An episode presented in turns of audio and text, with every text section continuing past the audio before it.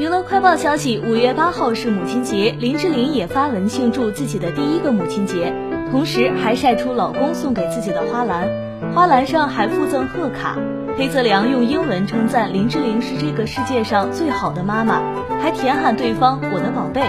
林志玲与老公黑泽良于二零一九年六月宣布结婚，而此后有关二人婚变、家暴的负面消息层出不穷。就在二零二二年的一月。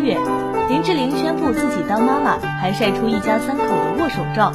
言语中透露出怀孕得子的不容易，